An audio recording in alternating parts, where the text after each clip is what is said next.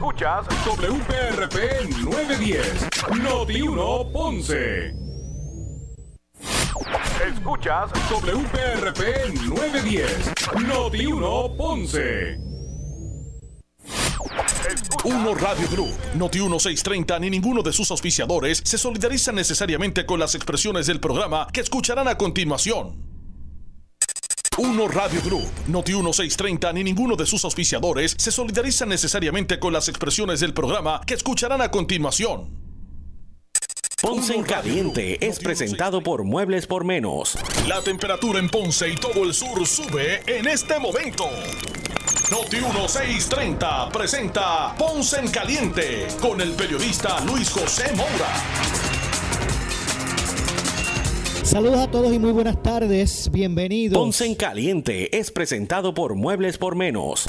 La temperatura en Ponce y todo el sur sube Bueno, en gracias, este a todos, momento. gracias a todos por acompañarnos y bienvenidos a esta edición de Ponce en Caliente. Y comenzamos así, ¿verdad? Como que algo extraño. Es que está aquí, esta máquina hoy está eh, voluntariosa. Saludos a todos, buenas tardes, bienvenidos. Soy Luis José Moura. Esto es Ponce en Caliente. Usted me escucha, Luis José Moura Piñeiro. Esto es Ponce en Caliente. Usted me escucha por aquí por eh, Noti1 de lunes a viernes a las 6 de la tarde, analizando los temas de interés general en Puerto Rico, siempre relacionando los mismos con nuestra región. Así que bienvenidos todos a este espacio de Ponce en Caliente. Hoy es viernes. Digo, hoy es jueves, ya me quería, me quería adelantar, mañana es que es viernes, hoy es jueves. Jueves con eh, aire de viernes, ahora vamos a ponerlo así. Hoy es jueves, jueves 30 de septiembre del año 2021. Así que gracias a todos por acompañarnos en esta edición de hoy.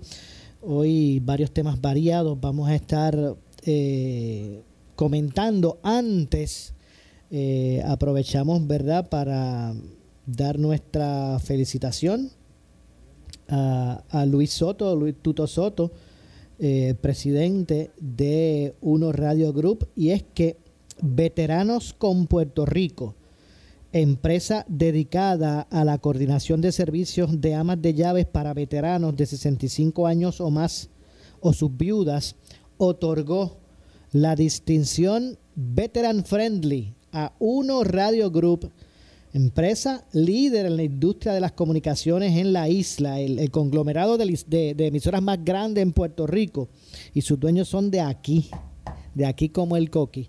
Así que, eh, como dije, Veteran Friendly, o, o, debo decir, Veteranos con Puerto Rico, esta organización otorgó eh, la distinción de Veteran Friendly a Uno Radio Group eh, por su apoyo constante a la población de veteranos en Puerto Rico y la diáspora a través de su programación y contenido educativo en beneficio de los veteranos, veteranas y sus familiares. Así que en ese sentido, eh, en eso eh, siempre hemos distinguido a Uno Radio Group, a Luis Tuto Soto, eh, su presidente y todo el equipo de, de trabajo de Uno Radio Group y todas sus emisoras eh, porque precisamente siempre han sido, eh, han entendido de eh, la importancia y el respeto que deben tener nuestros veteranos. Así que Uno Radio Group define perfectamente lo que representa ser una empresa veteran friendly. Entre los requisitos para la distinción se destaca la creación y desarrollo de estrategias dirigidas a apoyar a los veteranos y sus familiares a través del contenido educativo que promueve la emisora Noti1. Esta emisora, mediante su programa Todo sobre Veteranos, según explicó José Ismael Irizarri, que es el presidente de Veteranos con Puerto Rico. Así que ese programa usted lo escucha por aquí por Noti1, Todo sobre Veteranos. La distinción fue recibida por Luis Tuto Soto, presidente de Uno Radio Group, quien hizo un llamado a que otras empresas y organizaciones se unan a este movimiento y respalden a la población de veteranos. Eh, y citando aquí a Tuto, nos sentimos sumamente honrados por este reconocimiento y desde nuestra plataforma nos mantendremos apoyando a todos los veteranos que han dado tanto por nosotros y que al día de hoy siguen apoyándonos y ayudándonos en la comunidad, expresó eh, Tuto Soto, a través de Uno Radio Group continuaremos nuestro rol educativo para así aportar y ofrecer herramientas de apoyo a estos héroes que han dado tanto por Puerto Rico.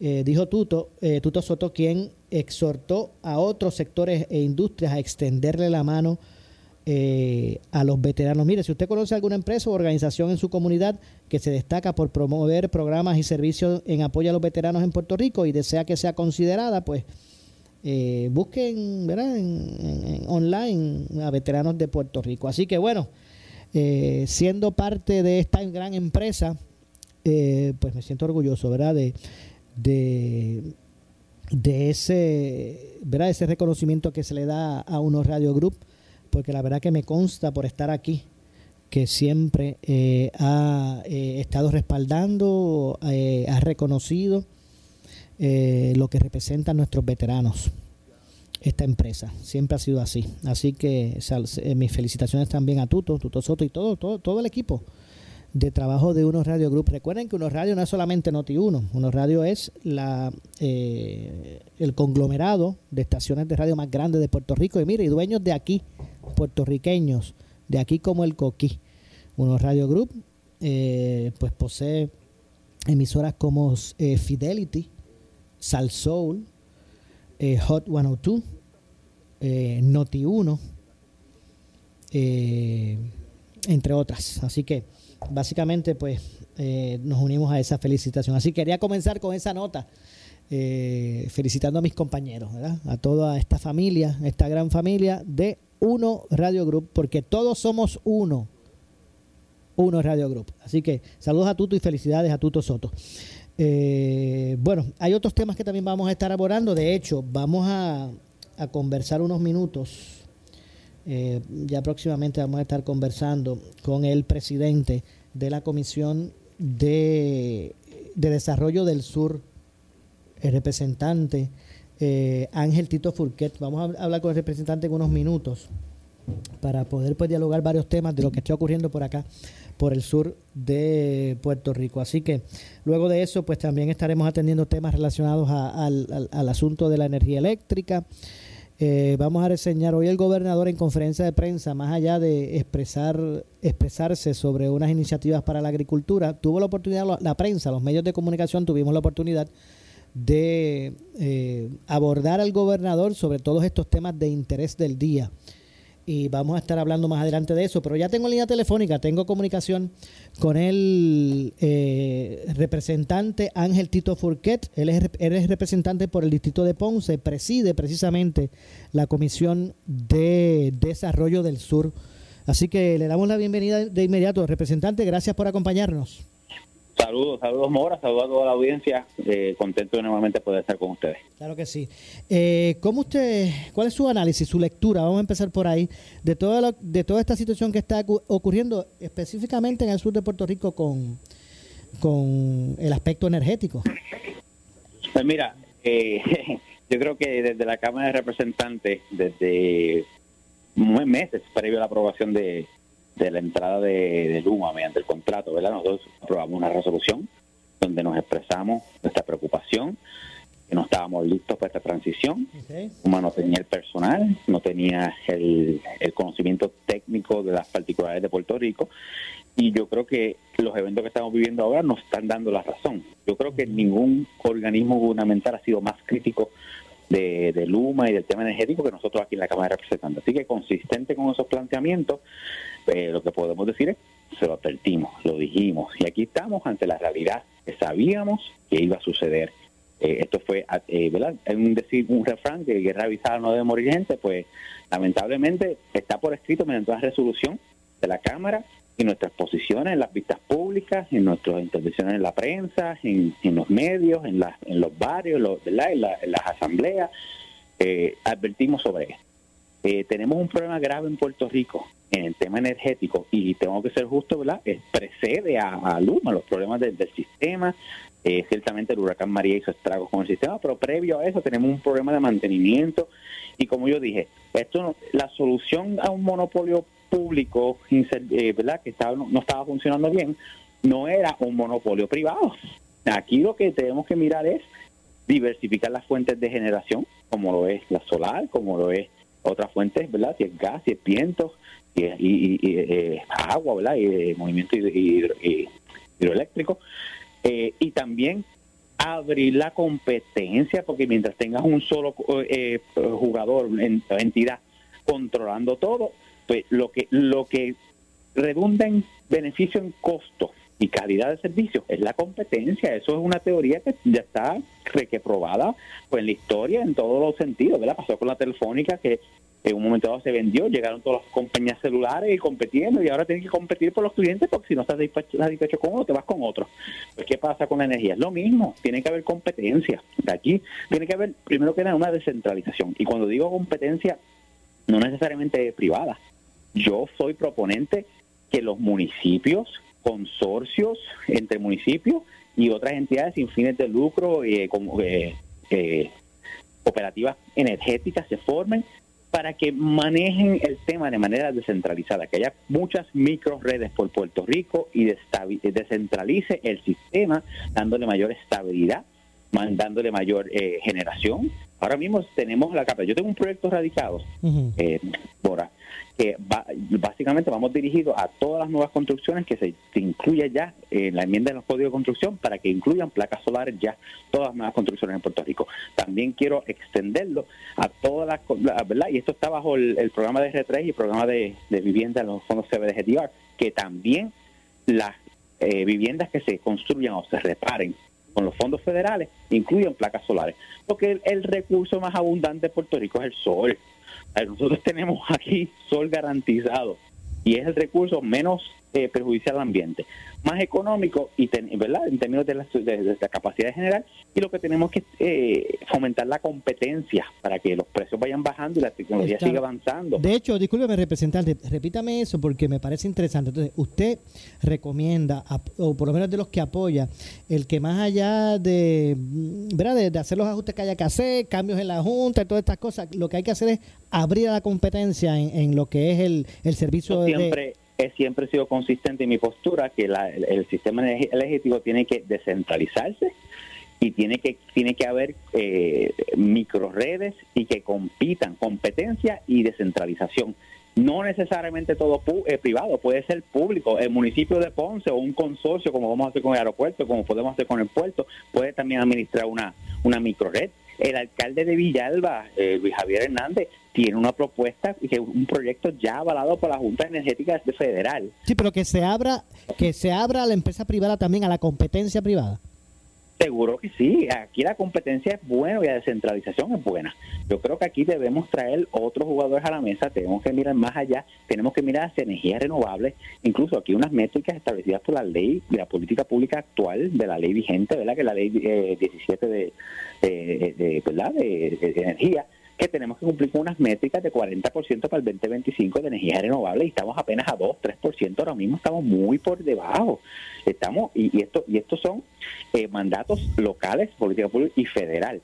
FEMA cuando autorizó los 10 billones de dólares en el 10.7 creo que es el número exacto de billones de dólares para la reconstrucción del sistema eléctrico bajó con una carta a petición de Charles Schumer y Nidia Velázquez donde hablaron de flexibilizar y fomentar que esa inversión se diera para aumentar la capacidad de energía renovable del, sistema eléctrico. Y eso es lo que nosotros queremos eh, seguir haciendo, fomentando esa capacidad de energía renovable, descentralizarla. Ah, yo creo mucho en las microredes. Yo creo en las microredes, yo quiero, yo tengo iniciativas para poner placas solares en los edificios públicos, en, verdad, por ejemplo, el casco urbano, que es que los edificios públicos tengan placas solares y sirvan el eh, público. Yo tengo una iniciativa que estoy discutiendo con el Departamento de Vivienda Pública de poner placas solares en los residenciales públicos para poder eh, atender un poco ese problema que hay en términos de las tarifas y los subsidios que se, se, dan a esa población. Hay muchas cosas que, que, que podemos buscar, pero es descentralizar abrir la competencia y movernos hacia energía renovable. Ha sido mi postura no por meses, por años. Y sigo consistente y firme. Lo que está pasando con Luma ahora mismo era predecible, porque lo que hicimos fue cambiamos el nombre de, monopolio público a monopolio privado con el mismo eh, vehículo defectuoso, con los mismos problemas de transmisión, con los mismos problemas de generación. Incluso se han agravado. Estamos peor hoy que antes. Estamos ahora mismo en la peor situación en términos de estabilidad del sistema. Y a nosotros, cuando hablamos de, iniciativas para, despuntar el desarrollo económico del puerto, traer inversionistas, traer personas que, que, pongan sus empresas aquí, ¿con qué cara yo puedo ir a vender a Ponce o vender a Puerto Rico? En, ¿verdad? Estuve en Washington en el tema, en el tema de eh, eh, eh, alivios contributivos, eh, créditos contributivos en la manufactura.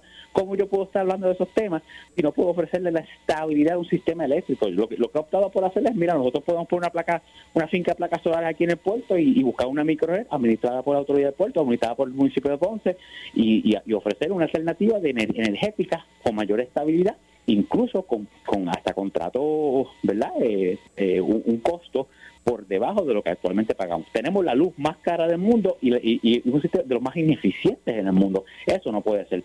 Mi, mi, mi factura privada, ¿verdad? Y no, no da mucha información, pero mi factura privada refleja un aumento significativo desde la entrada de Luma. Y eso, eso no puede ser con menos servicio, menos estabilidad. Con yo, yo, yo, vivo en un sector de Ponce, yo no, tengo, yo no tengo una planta eléctrica, yo sufro cada, cada apagón, yo lo sufro. Por, las razones del diseño de mi casa, se me hace bien difícil tener una planta eléctrica, tendría que hacer unos arreglos, y yo sufro. Y yo he estado cinco días consecutivos, con periodos de cuatro, cinco, seis, hasta diez horas sin luz. Y eso, yo lo estoy viviendo en carne propia. Esto es inaceptable, esto es ineficiente y esto nos hace un daño más allá de la molestia momentánea. Esto nos hace un daño a la inversión económica que se puede hacer en Puerto Rico, a la, interés que puedan tener personas a venir acá, porque ellos van a decir, con ese sistema energético, ¿quién, ¿quién tiene la estabilidad para invertir en ese país? Ese es uno de los grandes problemas que tenemos. Y esto era guerra avisada y tengo que ser consistente y que la gente sepa, la Cámara de Representantes y este servidor con otros compañeros hemos sido bien vocal en este tema y esto se había advertido previo a la entrada de Luma y le pedimos al gobernador que aplazara la efectividad de ese contrato hasta tanto y cuanto estuvieran mejor preparados y estuvieran más adelantados en su capacidad. No tenían la empleomanía, no tenían el conocimiento técnico. no con el... Ahora mismo hay unos argumentos que ellos están subestimando la, la capacidad de generación y también hay otras teorías de que están buscando privatizar la generación y aquí en 20 mil cosas. Pero lo único que podemos decir es que esto se advirtió. Esto era predecible y lo sabíamos que venía y lo advertimos y pedimos al gobernador que aplazara y no aceptó aplazar. Y él se mantuvo y sigue siendo el mayor defensor de Luma, tanto así que su contrincante a la gobernación primarista, ¿verdad? Jennifer González, está dándole bien duro con ese tema, diciendo bien crítico al gobernador, pero no le importa, él sigue para adelante con, como el, mayor defensor de, Luma. venga acá, venga acá, que usted sabe que usted acaba de lanzar a Jennifer como contrincante de primarista. De... Ah, eso es un, secreto, un secreto a voces, como dicen por ahí. Ella está actuando, eh, ¿verdad? Como la mayor fiscalizadora, además de nosotros en la Cámara, ha sido ella del gobernador, ¿sabes? Le está dando cantazos hasta dentro del pelo, como decimos en la calle, y especialmente con este tema de Luma. Eh, eh, ha sido al punto de que provocó reuniones y corre-corre en, en, su partido, y, y el gobernador tuvo que salir a decir, yo voy para la reelección. Un gobernador en sus primeros ocho meses de término eh, no tiene que salir a hacer esas expresiones, al menos que alguien esté socavoándole su, su espacio. Así que los que sabemos de política sabemos que esas expresiones del gobernador afirmando que va para la reelección se, ¿verdad? se responden a la presión interna que él tiene dentro de su propia colectividad. Entiendo. Oiga, eh, estos cambios que han habido en la Junta de Gobierno, podrán ¿verdad? traer consigo cambios positivos para el, el, sistema energético. Maura, eh, yo, yo creo que verdad la expresión es un poquito jocosa y trillada, pero mover los muebles dentro del Titanic mientras se hunde, este, no, no, verdad, no, no previene la tragedia. Eso es un poco lo que está pasando aquí. Yo no, eh, el diseño es defectuoso, el sistema está defectuoso. Tenemos un sistema básicamente de emergencia. Tenemos el mínimo requerido para poder correr un país. Con un estornudo mal dado de, un, lugar, de una esquina de Puerto Rico, se cae el sistema. Y eso, y eso es lo que, ¿verdad? Estos cambios en la Junta de Gobierno y estas figuras, eso responde más a relaciones públicas, la vendiendo la percepción que estoy haciendo algo. Oye, eh, si yo tengo un problema grave, y, verdad y, la condición del sistema. Si tengo un problema de que los fondos asignados, ¿sabes cuántos habían desembolsado hasta la fecha de hace poco? No sé si eso cambió en, los últimos 24 o 48 horas. La semana semana pasada, la propia, vamos a citar a Jennifer González, que yo, yo digo la, data tú eh, eh, también, pero voy a dar el dato citado por Jennifer González, cero dólares desembolsados para la recuperación del sistema eh, pues, eléctrico de los fondos asignados por FEMA por ineficiencia y negligencia de la autoridad y Luma. Así que con eso nada más yo te lo digo, el juego de cambiar la, el jockey de nada sirve si el, si el, si el caballo está cojo. Así que eh, yo creo que aquí hay problemas más profundos que meramente quién estaba en la dirección o quién estaba en la Junta. Eh, aquí el problema es eh, mucho mayor y no se va a, cambiar a menos que hagamos cambios sustanciales y el gobernador hasta este momento ah, no ha estado dispuesto a aceptar que tiene que hacerlo ni hacerlo. Ah, aún ¿Usted está a, favor de la privatización de la generación? Mira, yo estoy a favor de la competencia y estoy a favor de que haya competencia entre sectores privados y públicos. Eh, te hice mucha mención porque yo creo en la figura de verdad consorcio de, eh, empresas municipales, empresas eh, comunitarias, como son cooperativas comunitarias energéticas.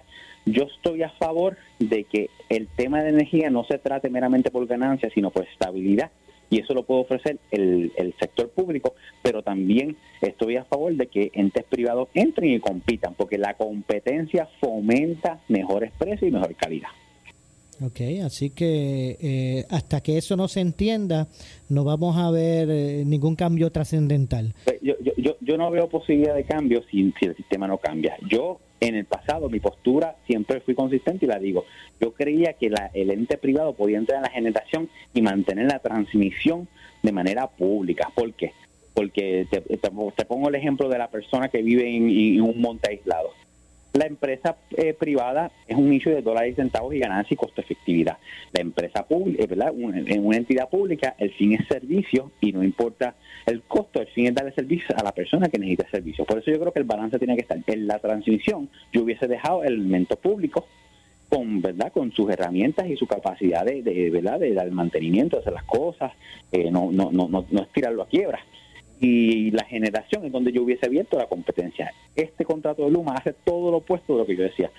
Abrieron la, la, privatización a la transmisión, no lo descentralizaron, no hay competencia, sigue siendo un monopolio y eso nada ayuda.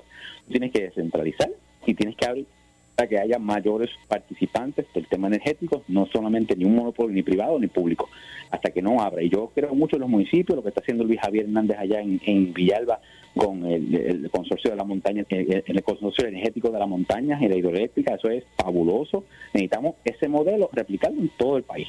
Y, y, a esos públicos, eso no es una compañía privada, eso es un consorcio entre los municipios de la montaña y en Ponce podemos hacerlo, con Peñuela, con Juanadía, podemos hacer el área portuaria, podemos hacer muchas cosas. Eh, tenemos la capacidad y, y, solamente falta la voluntad. Y eso ha sido bien consistente. Yo creo que Luma representa lo opuesto de lo que yo hubiese propuesto. Yo hubiese propuesto la transmisión pública, la generación abierta a la competencia y privada, para bajar los costos y, aumentar la eficiencia.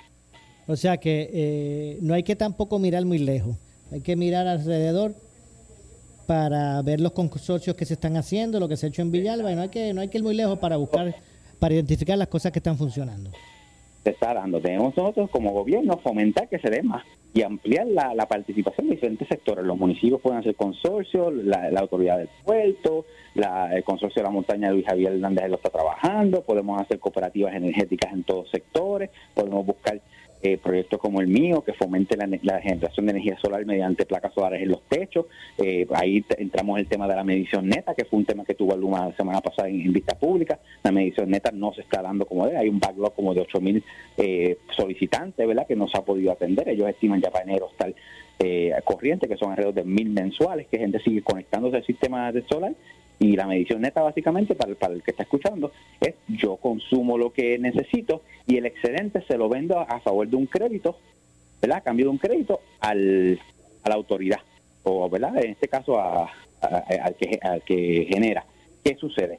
Esa, esa energía es más pura y más directa, porque yo no se la vendo de Ponce a otro pueblo, se, se la vende al próximo vecino que no tenga, eh, que tenga, tenga la necesidad. Ese excedente entra en el sistema eh, y regresa al grid como energía excedente y a ti te dan un crédito. Eso es lo que debemos hacer, fomentar, eso, eh, eso le dicen los prosumidores, ¿verdad? Eh, prosumers, eh, que son productores de energía y consumidores de energía a su vez.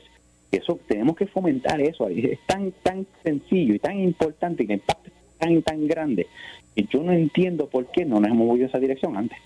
Entiendo. Bueno, vamos a ver entonces lo que ocurre con todo esto. Gracias, representante, como siempre, por atendernos. Como no siempre a la orden y lo, la que sea necesaria, estamos disponibles. Muchas gracias. Gracias, representante. Ahí escucharon al representante Ángel eh, Tito Furquet, quien es el eh, presidente de la Comisión de Desarrollo del Sur en la Cámara de Representantes, es representante por el distrito de Ponce. Así que gracias a, Ángel Tito Forquet por su participación. Así que bueno, interesante este el asunto. Propone competencia. Puso el ejemplo de la compañía telefónica. Al abrirse eh, a la competencia, eh, pues las, empresas pues, eh, ¿verdad? compiten por su por mejores servicios, por mejores precios, en busca de atraer al consumidor pues cuando el, tu consumidor pues tiene varias opciones, pues puede discernir y hay que y hay que entonces la compañía para luchar por esos clientes pues tiene que dar un buen servicio, un buen servicio y mejores ofertas. Básicamente ese es el punto que él trajo cuando cuando habló del ejemplo de la compañía telefónica. Así que vamos a ver lo que ocurre con todo con toda esta situación. Se supone que este fin de semana pues se corrijan las deficiencias mayores para que se pueda estabilizar mucho más el servicio, aunque eh, Energía Eléctrica asegura eh, ¿verdad? que se ha reducido pero considerablemente el número de abonados sin servicio.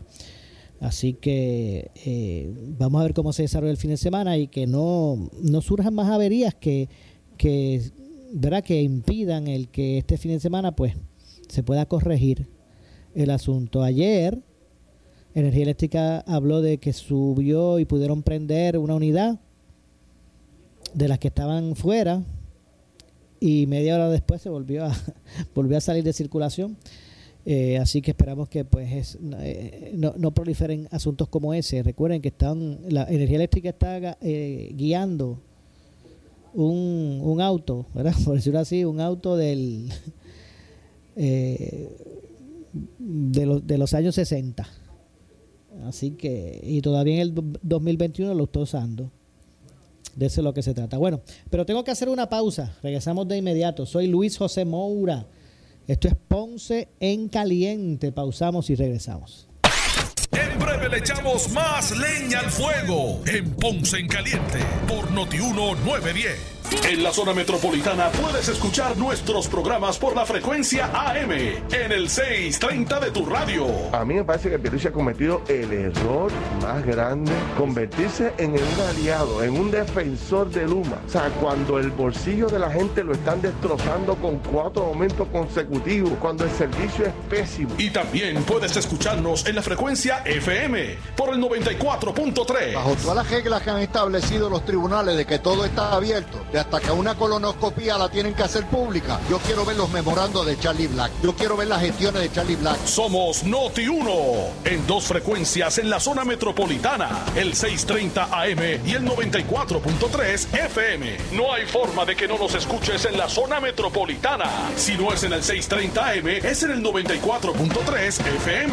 Noti 1 630. Primera fiscalizando.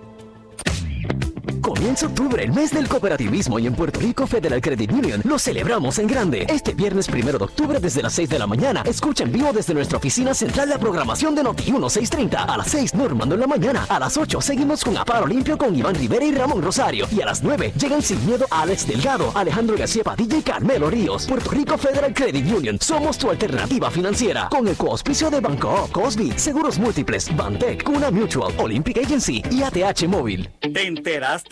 La gasolina Premium Shell V-Power Nitro Plus ahora tiene 93 octanos. Sí, 93 octanos para óptimo desempeño. Yo, Raymond Arrieta, te la recomiendo porque además te ofrece protección completa para tu motor. Piénsalo bien. Vete a la segura con Shell. Llénalo hoy con la gasolina Premium Shell V-Power Nitro Plus 93 octanos y siente la diferencia. Shell, tu marca de confianza. Marcas Shell usadas licencia. ¿Qué buscas? Muebles en seres o matrices. Muebles por menos lo tiene. Sin necesidad de crédito y con pagos mensuales bajísimos. Una gran cantidad de mercancía lista para entrega inmediata. Gabinetes en PVC, alacenas y barras para que tu cocina se vea nítida. Además, salas, cuartos y comedores. A precios que le gustan a tu bolsillo. Échale un vistazo a lo nuevo en Muebles por menos. Salinas Villalba y Ponce. Carretera 14 frente al cementerio. Visita su página de internet. Necesitas una enfermera, una ama de llave, necesitas un médico, pañales desechables, suplemento alimenticio o medicamentos. En Hospicio La Paz podemos ayudarle. Hospicio La Paz le provee a cada paciente de enfermedad terminal todos los servicios de cuidado médico en su hogar, a la vez que le ofrece apoyo y soporte emocional y espiritual tanto al paciente como a sus familiares. Hospicio La Paz. Llame gratis al 1-800-981-0032. 1-800-981-0032. En estos tiempos de nuevos retos sociales y económicos, tienes que estar bien asesorado. Por eso sintoniza todos los miércoles a las 8 y 45 de la mañana en el programa A Palo Limpio, Tu Dinero Seguro, con Angelo Díaz, experto en seguros y planificación financiera, y Pedro Astacio, porque en la crisis no se improvisa. Teléfono 787-220-7775. 220-7775. Si tienes 40 años o más, la prevención es lo más importante para evitar el cáncer de colon, esófago o estómago. En Advance Endoscopy Center, el único centro de endoscopía ambulatoria acreditado en Puerto Rico, en Ponce Bypass, el doctor Álvaro Raymondé, gastroenterólogo por Certify, cuentan con los equipos más avanzados, incluyendo ultrasonido endoscópico, para la detección temprana de lesiones que pueden desarrollarse en cáncer de colon, esófago, estómago y también cáncer de páncreas. Llámanos al 843-1129. Te invitamos a ser parte del torneo de golf más esperado en la región sur de Puerto Rico, Cámara Sur Golf Classic, el viernes 10 de diciembre en Costa Caribe Golf and Country Club en Ponce. Llama hoy e inscríbete 844-4400, 844-4400 y sé parte del Cámara Sur Golf Classic, viernes 10 de diciembre de 2021. Un ambiente seguro y bajo las regulaciones establecidas. Inscríbete hoy y participa llamando al 844-4400.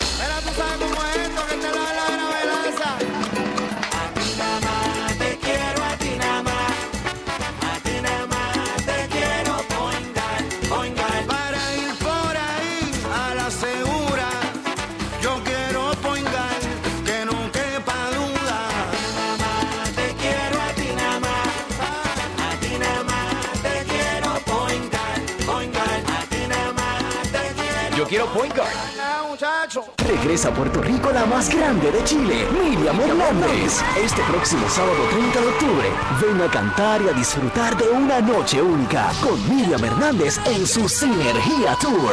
Boletos a la venta en tiquetera.com. Con ustedes, Ada Monzón. Los huracanes son parte de nuestra realidad y prepararse es nuestra responsabilidad. Mantén tu casa energizada con un sistema de pura energía. Llame a Pura Energía 1-800-981-8071. Porque eres único en tu clase, la atracción es compatible. Tu Lexus favorito ahora desde punto .98% APR y mantenimiento incluido de 4 años o 50 mil millas. One of a kind. Ven a Lexus de San Juan y Ponce. Andy Montañez se regresa el domingo 3 de octubre al Centro de Bellas Artes de Santurce en su concierto El Niño de Trastalleres. Boletos a la venta en Bellas Artes 620-4444, Ticket Center 792-5000 y tcpr.com. Somos Noti 1630. Noti 1630. Primera fiscalizando. Le echamos más leña al fuego en Ponce en Caliente por Noti 910. ¿Buscas muebles en seres o matrices? Muebles por menos lo tiene. Sin necesidad de crédito y con pagos mensuales bajísimos. Una gran cantidad de mercancía lista para entrega inmediata. Gabinetes en PVC, alacenas y barras para que tu cocina se vea nítida. Además, salas, cuartos y comedores. A precios que le gustan a tu bolsillo. Échale un vistazo a lo nuevo en Muebles por Menos, Salinas Villalba y Ponce, carretera 14 frente al cementerio. Visita su página de internet. El área sur está que quema. Continuamos con Luis José Moura y Ponce en Caliente por el 910 de tu radio. Bueno, estamos de regreso. Estamos de regreso en este. El área sur está que quema. Continuamos con Luis José Moura y Ponce Ponce en en Caliente. caliente. Ya estamos de regreso. Eh, son las 6 con 37. 6 con 37 de eh, la tarde. Esto es Ponce en Caliente. Soy Luis José Moura. Usted, no, usted me escucha por aquí por Noti1. De lunes a viernes a las 6 de la tarde, analizando los temas de interés general en Puerto Rico, eh, siempre eh, relacionando los mismos con nuestra región. Hoy, pues han, aunque eh.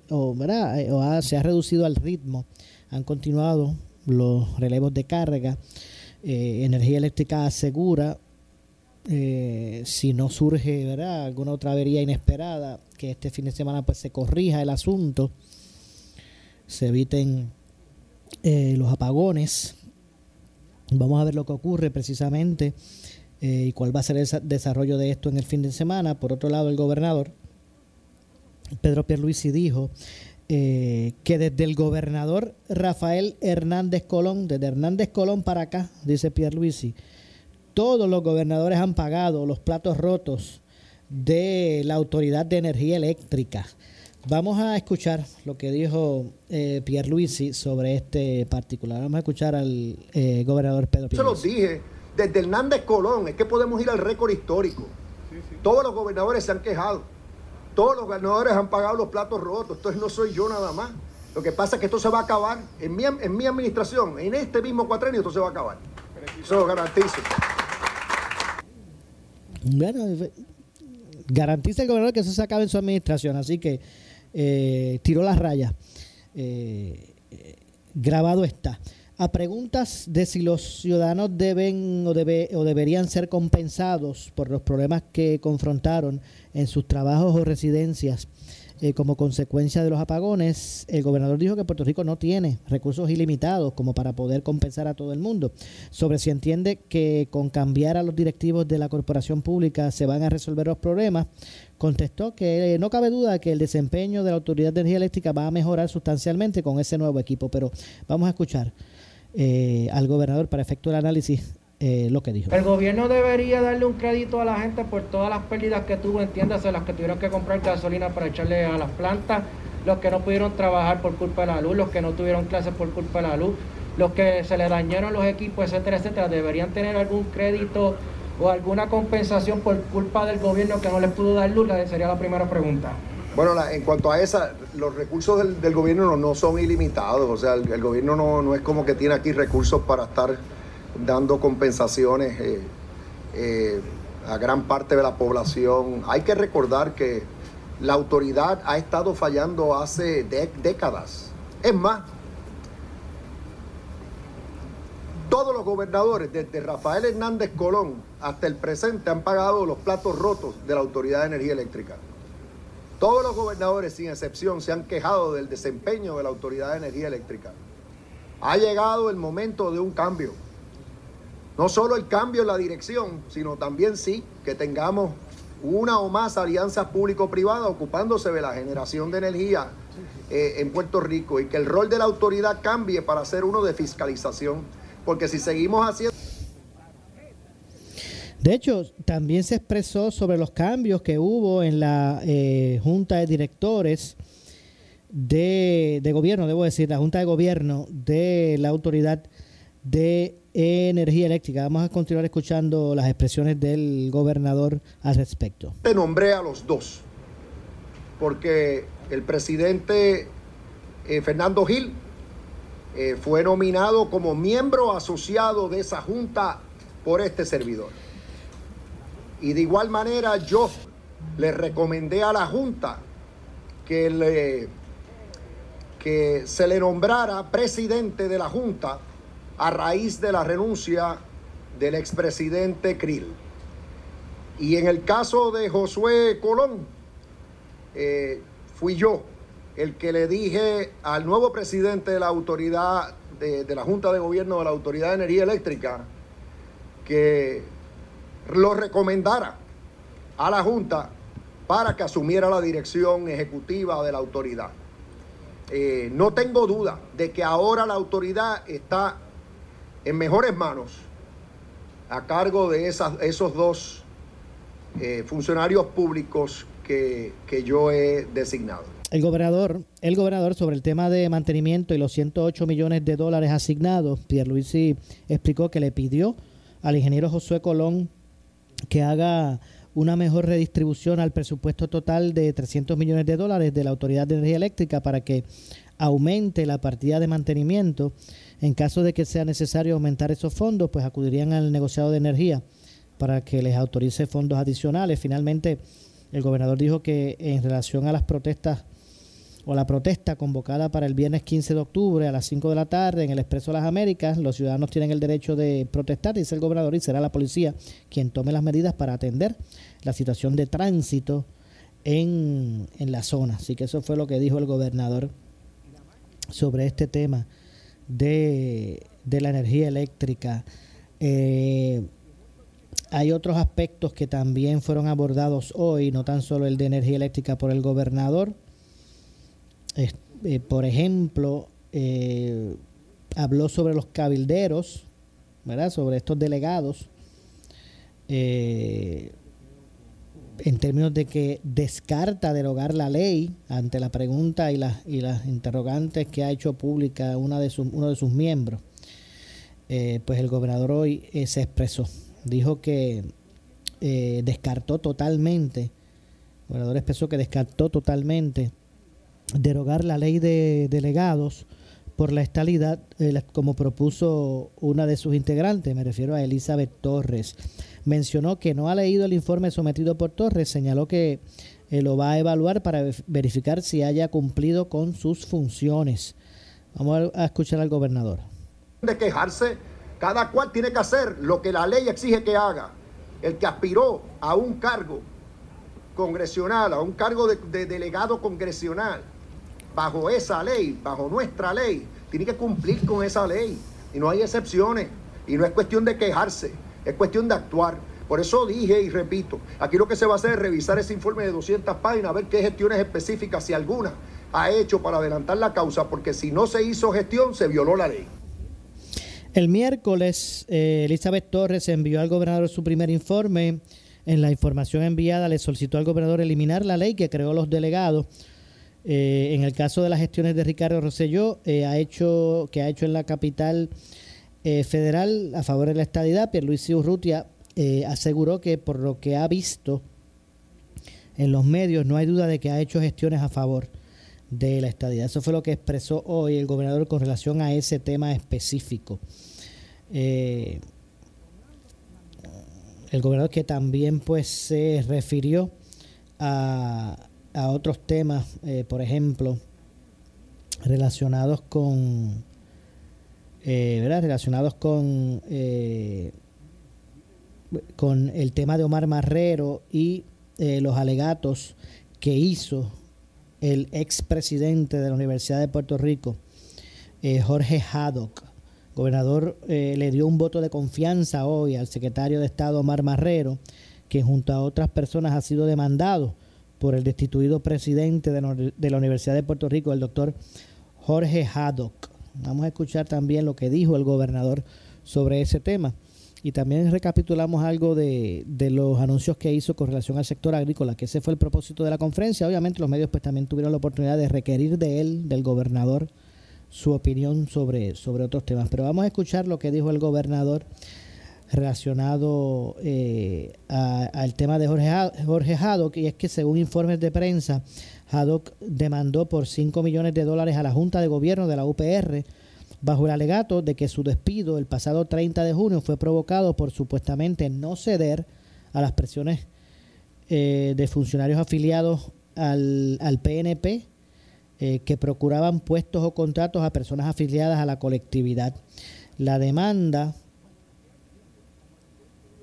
eh, la demanda pues atribuye, le atribuye la supuesta solicitud de favores a Omar Marrero, a los expresidentes de la Junta de Gobierno Emilio Colón y Walter Alomar, eh, a la vicepresidenta de la Junta Mayra, eh, Mayra Velasco y a la presidenta interina Mayra Olavarría Cruz. Así que bueno, esa es la situación que está, que está ocurriendo en este momento. A ver si más adelante pues podemos identificar el sonido eh, donde se aborda el gobernador sobre ese tema.